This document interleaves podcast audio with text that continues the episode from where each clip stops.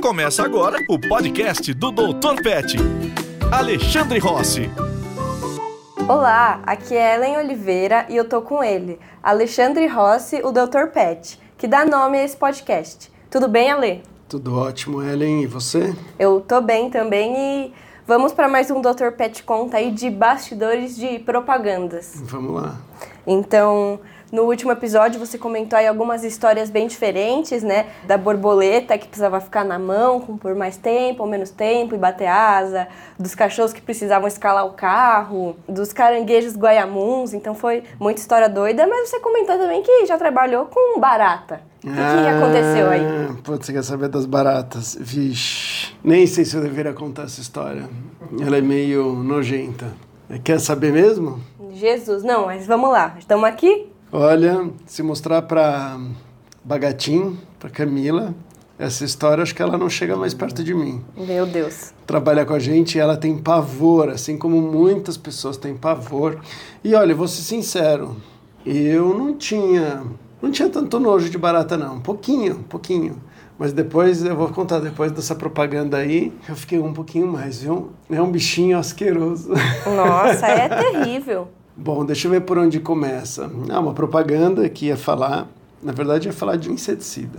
Só que eles queriam que tivesse um treinador de baratas, e aí obviamente eles chegaram a mim, mesmo eu nunca tendo tido treinado nenhuma barata, mas eu já tinha tido contato com baratas.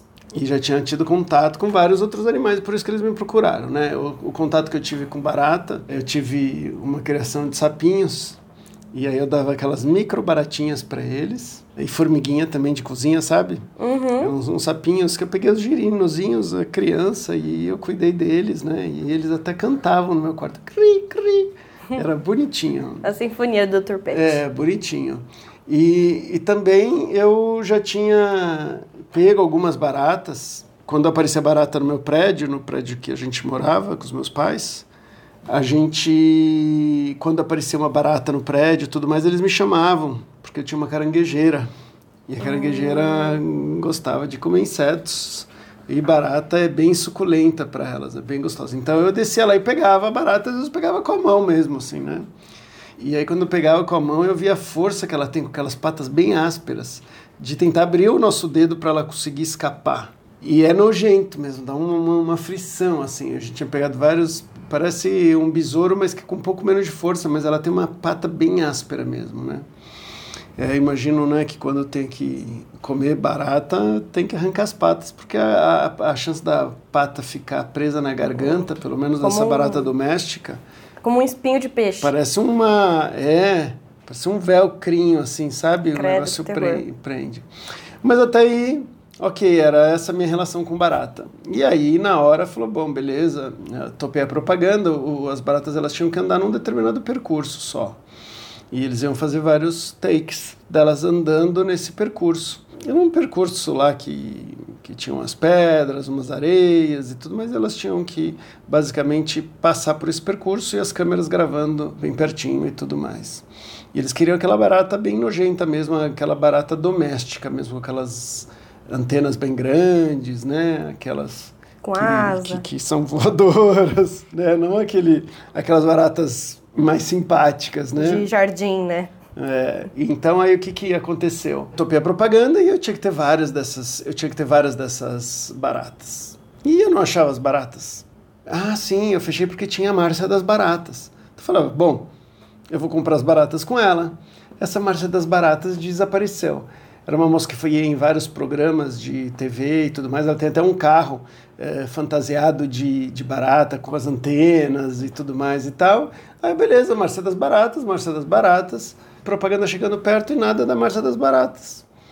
E aí eu fui, comprei para tem gente que vende barata para para você alimentar sapo e outros bichos de biotério. Mas elas não eram as baratas. Eu não consegui encontrar essas baratas que eles queriam mesmo. Eu mandava as fotos e falava, não, a gente quer essa barata, que é a barata mais comum. E aí? Sempre tem que resolver as coisas de última hora. O que, que você acha que rolou? Meu Deus, você foi em algum lugar, um lixão, alguma coisa nesse sentido. É, você sabe, não? Não, não sei, tô sabe, chutando. Tô chutando. É, Eu, eu comecei a oferecer para os guardinhas de rua, comecei a oferecer um leilão ali para quem conseguisse pegar uma barata e fui espalhando. Já era no dia seguinte, já não sabia mais o que fazer. Comecei a aumentar o valor para quem conseguisse pegar uma mais barata. E aí, de repente, uma das pessoas que eu tinha conversado falou quantas baratas eu queria. Eu, opa, vamos negociar, vamos negociar. Ele falou, cara, pega quanto você quiser. Eu falei, ah, sei lá, umas 200 baratas. Meu Deus do céu. E ele, beleza. E não é que ele me veio, acho que não veio com as 200, mas veio com, sei lá, 150 baratas. Veio com muita barata. E aquelas baratas gordas, elas estavam bem gordinhas e fedidas, mas como fediam aquelas baratas. E eu vi que barata, normalmente elas fedem mesmo, né? Tem gente que consegue sentir o cheiro delas, mas quando você põe um monte junto, aí você sente muito o cheiro. E aí eu consegui as baratas e ele me falou da onde que ele conseguiu, assim que ele me passou. Você sabe, Di? O Di sabe. que foi mais bizarro do mundo? O cemitério. Nossa. No cemitério. Eu não sei por que, que dá tanta barata lá. Talvez eu até desconfie, mas prefiro não ter certeza. O fato é que as baratas vieram direto do cemitério. E aí a gente foi gravar e começou a colocar as baratas para elas para elas fazerem o percurso. Não tinha muito treino, não, era só pegar elas. Eu ali com luva, aquela luva plástica lá, ia pegando as baratas e ia colocando tal. Só que o cheiro, quando abria as caixas e tudo mais, o cheiro era muito ruim. O cheiro ficou impregnado no meu carro. Nossa. Ficou impregnado por algumas semanas até passar assim. E hoje eu reconheço muito bem o cheiro de barata, porque realmente foi traumatizante ali aquela experiência.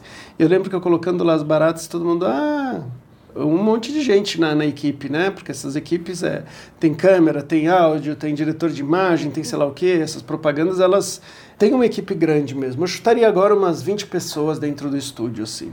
Uns 10 mulheres, uns 10 homens. E aí perguntaram, ah, onde você pega essas baratas, né? Como você consegue e tal. Aí eu falei, ah, no cemitério. Ah, ficou aquela coisa, ah, ele falou que é no cemitério. Dava risada, dava risada também, mas ninguém acreditou, né? Ninguém acreditou que, que foi no cemitério. Beleza. Do jeito que eu te conheço, eu acredito. É, você sim, mas eles não, né?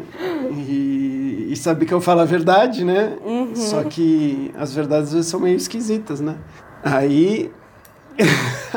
Lá vem. Bom, aí o que acontece? Eu pegava cada vez as baratas e punha ali, vai lá, precisa mais um take, precisa mais um take. Por que, que eu tinha que ter várias? Porque tinha que ter vários takes. Pra, depois eles vão escolhendo, eles editam, põem uma, um melhor take e tal. E. Não, mais, mais um take. Ia mais 20 baratas, beleza, mais 30 baratas, mais sei lá o que. Ia pegando e colocando as baratas. Aí uma menina perguntou pra mim como que eu chamava elas de volta. Aí eu falei, não tem como, eu não chamo elas de volta.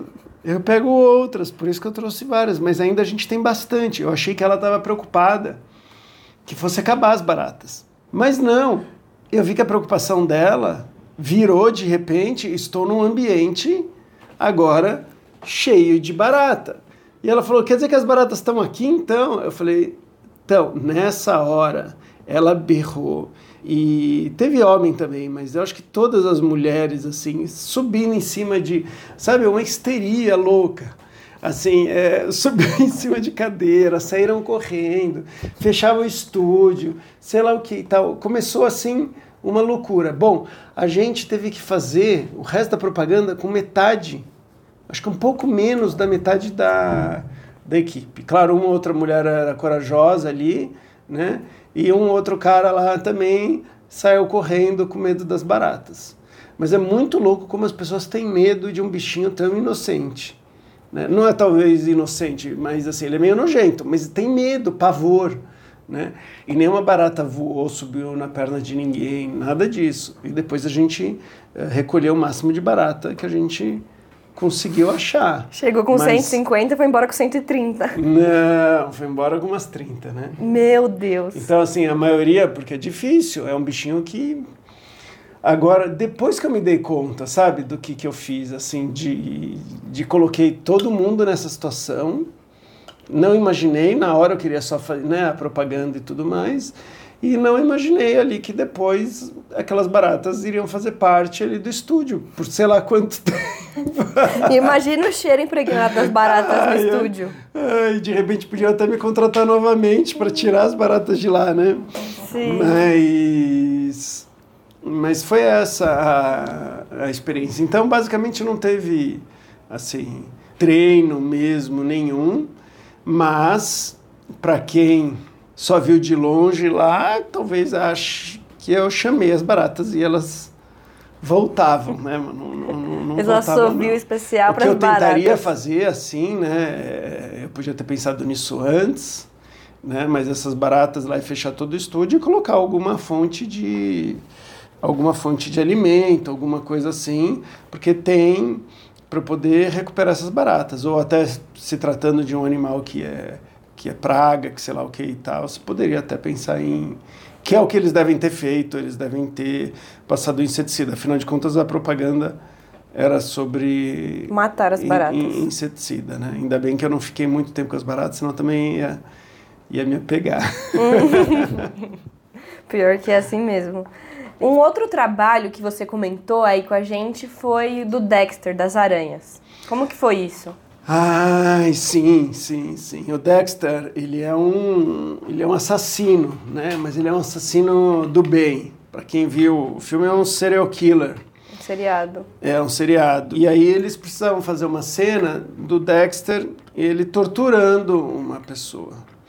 E aí como que era a tortura? Era uma mulher, uma moça pelada, toda envolta. Quem assistiu Dexter? Eu não assisti, né? Eu assisti só uns episódios para ver do que se tratava. Mas parece que ele fazia torturas com as pessoas antes de matar. Então essa essa menina ela ia ser torturada pelo Dexter lá. Então ela estava toda envolta aquele plástico filme, pelada, inteiramente pelada, né? Então eu imagino coitada da, da menina, porque já estava com, pô, tá totalmente exposta, tem um monte de gente, né? Sei lá, 30, 40 pessoas ali em cima vendo tudo mais. Ela ele pelada com plástico em volta e eu chegando com as caixinhas das caranguejeiras, né? A caranguejeira é a maior, acho que é a maior aranha, pelo menos em, em peso assim. Tem aquelas com pata muito comprida, mas bom, é uma aranha gigante, né? Ela, ela, é, ela é peludona, ela é grande mesmo. E eu já tinha tido bastante contato, eu já conhecia bem assim caranguejeira, porque quando eu era pequeno eu tive caranguejeira, né? Eu peguei uma que estava na estrada e ia ser atropelada e tirei ela, levei para casa, só que o que, que aconteceu? Ela teve cria. Nossa. Então eu tive meu um apartamento com mais de 100 caranguejeiras, bem mais, aliás, porque são muitos filhotinhos, pequenininhos. É difícil você cuidar dos filhotinhos. Depois eu soltei é, na mesma estrada, né, que que eu tinha encontrado ela. Não na estrada, né? No, no, Mas no lugar, mas eu cuidei um pouquinho dos filhotinhos. Então eu já tinha bastante experiência em, em pegar a caranguejeira, saber como que elas ficam agressivas, o que, que acontece. Às vezes quando elas estão agressivas ou com medo, elas soltam os pelos que dá uma coçada, mas eu não tinha nenhuma alergia, nenhum problema. E na época eu tinha uma amiga que tinha várias caranguejeiras. E aí eu peguei essas caranguejeiras emprestadas cheguei com elas lá, né? E aí, obviamente, quais que eles queriam? As maiores, né? As maiores, as mais aterrorizantes. E qual que era a ideia? Ah, e no Tainá, eu também trabalhei com o Abelha, que é um cara que cuida de, de cenografia, efeitos especiais e tudo mais. Um cara super querido, engraçado pra caramba. Faz tempo que eu não falo com ele, mas todo mundo de, da, da área de filme e cinema vai saber de quem que eu tô falando. E o Abelha pediu ajuda na época porque ele estava responsável pelos insetos do Tainá 2. E eu fiquei ali com a abelha entendendo como que a gente controla melhor a, a caranguejeira. E uma das coisas que funciona muito bem para a caranguejeira, você motivar ela a andar um pouquinho assim, porque ela vai andando tudo na boa. Mas se você quiser direcionar um pouquinho para o lugar, um secador de cabelo no quente, mas assim, de longe mesmo, assim. Aquele ventinho, eu não sei se ela associa com algum bicho ou alguma coisa, mas faz ela andar na direção que você que você quer. Então eu também sabia isso. Então para mim estava assim tranquilo, achei que ia ser um trabalho daqueles bem tranquilos, né? Então eu coloquei ali a aranha, aí o pessoal faz ela no, no pé tudo da, da menina, câmera tudo bem perto. A menina já apavorada, não conseguia sair, né? Porque ela tá toda amarrada no plástico. Ela apavorada, e aí o cara ah, faz ela andar, né? Eu falei, mas eu não tenho certeza se eu vou conseguir fazer ela parar de andar, né? Não, não, faz ela andar um pouco. Tudo bem, andou mais ou menos uma, duas até o joelho, assim, começou na perna. As partes íntimas dela ela estavam cobertas com plástico. Mas já fica aquela situação assim, né? De, tipo, eu já assim constrangido ali naquela situação pela menina, já com aquela compaixão de ver alguém sofrendo. Uma porque tá pelada, não sei qual quanto ela tava, não, não me pareceu assim que ela tava desconfortável. desconfortável. E pareceu que ela estava em pânico de aranha. Eu falei, você tem medo de aranha? Eu morro de medo de aranha. Eu falei, olha, e aí? Ela, não, faz, tal. Ela estava muito, assim, preocupada em fazer um bom trabalho, muito preocupada. E o diretor, assim, faz cara de pânico. Eu falei, cara, ela tá em pânico.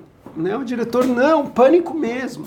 Sei lá, né? A galera louca, né? Bom, vamos lá. Mais um pouco, mais um pouco. Fui colocando lá o aquecedor ali, o ventinho e as aranhas foram comendo. Uma hora ela me dá uma corrida e ela para em cima do rosto da menina, que não tinha plástico. E ela parou assim entre, entre mais ou menos mais ou menos em cima do nariz, mas com patas na boca e quase chegando ali no, no olho. Nesse momento, nesse momento eu fui correndo para tirar a aranha e pedi mil desculpas porque eu vi que a menina estava sendo realmente traumatizada. Você vê ali que aí ela já estava gritando, chorando, ela estava apavorada mesmo, assim, mesmo, pavor mesmo. Não, gritaram, não, segura, tal, me seguraram para eu não tirar a aranha. E eles filmaram e tal, e tipo, e, e, e tudo bem. Eu fiquei para dizer a verdade, eu fiquei um pouco revoltado, sabe? Porque eu estudo psicologia e eu sempre me interessei ali pelas emoções, pelo bem-estar das pessoas, né? Do, dos animais. Então, mesmo fazendo com as aranhas, a gente não sabe o quanto de fato elas sofrem, mas com, com respeito ali na cena, né? Beleza, eu me senti péssimo. Aí o cara, o diretor, corta, todo mundo batendo palma, fazendo a maior festa do mundo. Eu tirei a aranha, a menina chorando, sabe, de, de pavor. E eu ali no meio de pedir desculpas, ela virou assim pro diretor e perguntou: "Vocês gostaram?" Eu falei: "Ah, mamo". Ela começa a pular, tremendo, chorando de felicidade ali. Muito feliz, muito feliz de que tudo tinha dado certo. Aí ela me abraçou, tava tudo, a felicidade dela que deu certo. Ela estava super preocupada em fazer essa cara de pavor. Acho que ela ficou muito ansiosa que ela talvez não estivesse conseguindo fazer a cara de pavor. E no final a gente viu assim todos os músculos. Não daria para ela. Eu acho que não tem nenhum curso de teatro que ensinaria você contrair os músculos do rosto do jeito que ela contraiu, sabe? O pânico ali não ficou muito bom. Realmente ficou muito bom. E no final eu, eu fiquei com um sentimento muito esquisito, assim, um de ter feito o trabalho beleza, eu me senti muito mais tranquilo de que a menina ficou super feliz, é isso que ela queria, ela não queria que eu tirasse a aranha, mas eu não sabia nessa hora, e fiquei assim, eu deveria ter enfrentado os caras ou não, porque às vezes tem que sair na porrada. Eu já saí em, em gravação, assim, já saí, tipo, treinando o elefante. Vem o câmera e quer pegar uma cena, mas ele vai se colocar em risco e o elefante pode machucar. Uhum. Então eu já saí, já empurrei, já segurei, já. Outra vez teve uma briga de cachorro, o cara pega o extintor e vai bater na cabeça do cachorro. E aí eu derrubo o cara e assim, tem esses trash assim que eu, eu tenho orgulho de, de virar. O apaziguador. Virar o, o, o, defensor ali daquela da situação. E nessa hora eu não fiz isso. Né? Nessa hora eu não fiz isso. E até hoje, eu, pra dizer a verdade, eu não sei se eu me perdoo, sabe? Porque eu não sabia que no final ia dar tudo bem.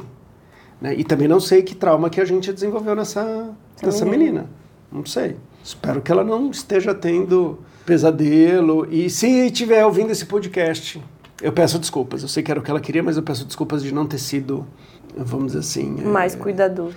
Cara, não é mais cuidadoso de eu não ter me desvencilhado da galera me segurando e ter tirado. Acho que ela ia ficar brava, ia estragar o take, mas acho que eu teria feito o, o correto dentro dos meus princípios, vai.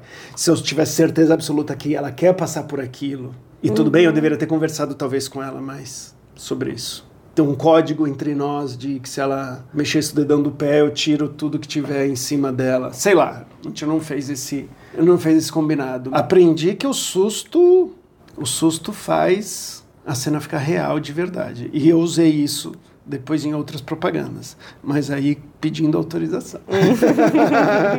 Bom, então Quem sabe aí uma parte 3 pra gente descobrir mais sobre esses. Pra você me lembrar, fala do gato. Do gato que late pra uma pessoa quando entra no elevador. Tá bom. E aí, eu, como que eu usei esse susto? Aí eu vou lembrar. Combinado, então aguardem aí a parte 3. Você ouviu o podcast do Dr. Pet, Alexandre Rossi.